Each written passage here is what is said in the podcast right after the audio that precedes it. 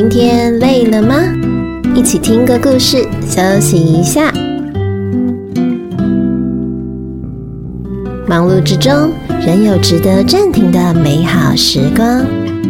谭雅说故事开始喽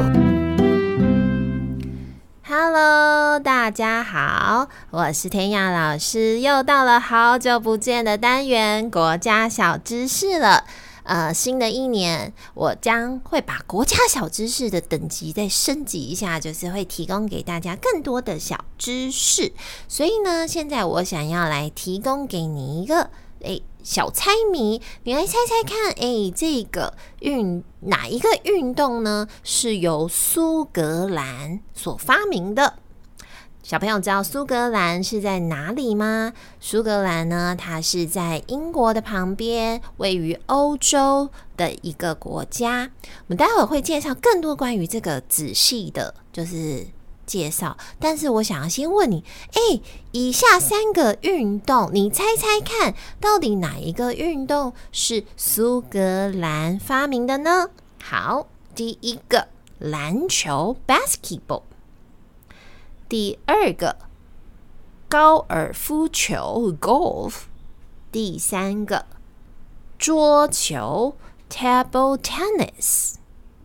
还记得选项吗？有篮球、高尔夫球跟桌球。好，给你三秒钟思考哦。噔噔噔，three, two, one，哒啦！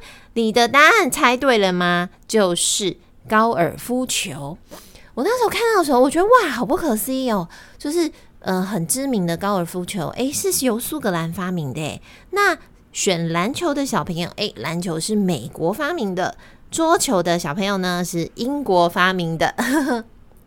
我想拿这个运动来做一个开头，所以诶，我们今天要来介绍的就是苏格兰。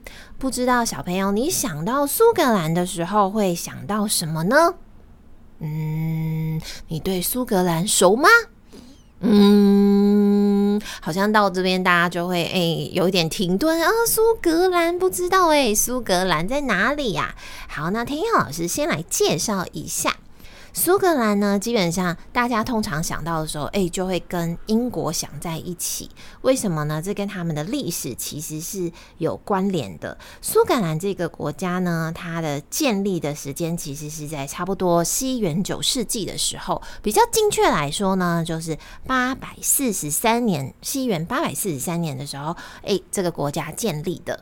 那它的国旗啊，长得很，我觉得还蛮漂亮哦。它的是一个，你可以想象有一个。呃像一个叉叉，但这个叉叉呢是白线，然后呢，它会在一个蓝色的，就是那个国旗的布上，所以它们的颜色非常的单纯，就是蓝色跟白色。那白色会很像一个大叉叉，就是横跨在这个国旗上面啊，是斜的这样子。诶，如果你这样听不懂我在说什么，可以去找世界地图上面的苏格兰在哪一个国旗哦，去看看。那他们的首都呢，是在爱丁堡，是苏格兰的第二大城市。诶，其实它不是第一大城市哦，它是第二大城市。我通常带我的学生在认识国家的时候，首先我们就会先去找它的地理位置。所以小朋友，你可以大概先知道一下哦。苏格兰是在欧洲，那欧洲附近有什么国家呢？你也可以一起看一下，像有英国啊，在过去一点可能有法国啊，有西班牙，有德国啊，这样你就会比较清楚哦。原来苏格兰是在这个附近啊。那再来就是苏格兰的，诶。小有多大？这是我常常会跟我学生玩的一个游戏，就是叫做猜国家的大小。对，因为我们有一个牌卡叫知识线，那这个知识线的游戏还蛮好玩的。它有世界上有很多不同的国家，然后我们就会去猜，啊，这个国家是比台湾大还是比台湾小呢？所以呢，现在第二个问题来喽，小朋友，请你猜猜看，苏格兰这个国家呢，是比我们台湾？土地面积大，还是比台湾的土地面积小呢？好，给你三秒钟的思考时间哦。来，三、二、一，噔噔，答案就是大。你猜对了吗？苏格兰可是比台湾大很多，但是它大概大多少啊？你可以想象，大概就是台湾的两倍的大小，再多一点点。因为苏格兰的面积呢是七万七千九百三十三平方公里，那台湾是大概多少？我们台湾大概是三万五千八百八十六平方公里。哎，所以以这个嗯稍微加减乘除一下，你就会发现啊，它比我们的面积大概差不多是两倍大一点点。你可以去想象，哦，大概也就是那个大小啊。所以基本的诶，苏格兰的小知识，诶，我们就先可以介绍到这里。那苏格兰到底有什么特别的东西呢？那在这一本我想要介绍的绘本啊，它叫做《N is for Nice》。A Scottish Alphabet for Kids，这个是我当时在一个英国的那个就是网站上面，就卖书的网站上面购买的。那他呢，那时候哎、我就觉得他的书种很特别。他我当时就挑了好几本跟英国还有苏格兰就是相关的绘本。那这一本它就是专门都在介绍关于苏格兰很有趣的一些小东西，或者是他们的文化，然后从字母开始编排中。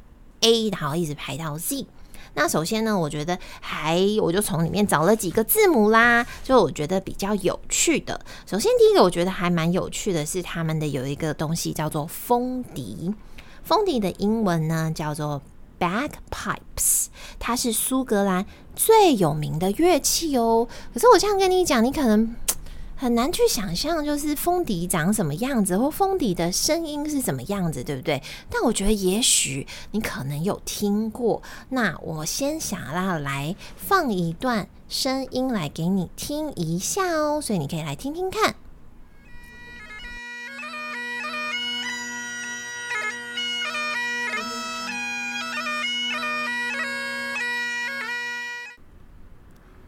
听完了风笛的声音，是不是觉得苏格兰的风笛声音乐非常非常的热闹呢？我觉得好像就是去参加了一个 party 呢。那除了讲到就是讲到苏格兰，除了风笛之外，还有一个最著名的，就叫做尼斯湖水怪。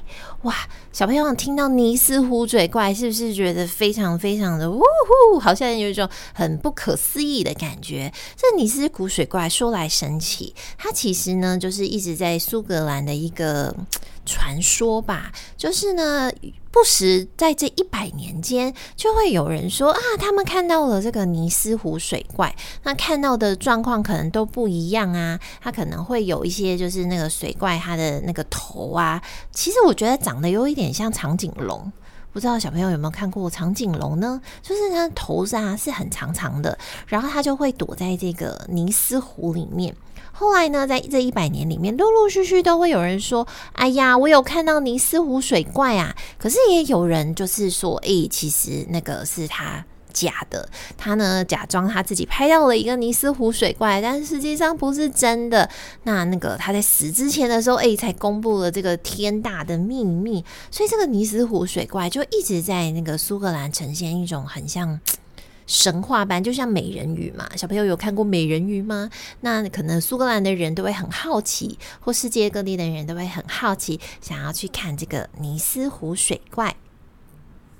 那我去查了一下，他们有人说，关于这个尼斯湖水怪啊，其实有可能是有好几种说法哦，大家可以听听看。比如说，有些人是说，嗯，它是一只非常非常大的鳗鱼，所以它在。湖上面这样游来游去，游来游去的时候，哎，被人家看起来很像是水怪的背，所以呢，嗯，有可能是鳗鱼。嗯，还有可能呢是那个鲸鱼。他们说，其实哎，鲸鱼这么大，哎，可能鲸鱼的不同的动作啊，或鲸鱼不同的部位啊，正好浮现在水面上，你就以为是尼斯湖水怪，因为大家没有人真正是很近的看到嘛，都是超远超远的时候，哎，看到一个哦，好像一个长长的脖子这样子，或者是有可能是树木。有可能是光影的折射，还有一个最后就是可能是恶作剧啦。这个呢，就是诶苏格兰里面关于尼斯湖水怪的传说。如果你上网去打尼斯湖水怪，其实你会发现有超级多关于尼斯湖水怪的传闻，还有照片啊，我也不知道是不是真的，可是我觉得还蛮有趣的。听听到这样，你会不会以后也想要去苏格兰，去尼斯湖里面找找看有尼斯湖水怪的踪迹呢？说不定，哎，它就会变成是一个美好的一段童话故事哦。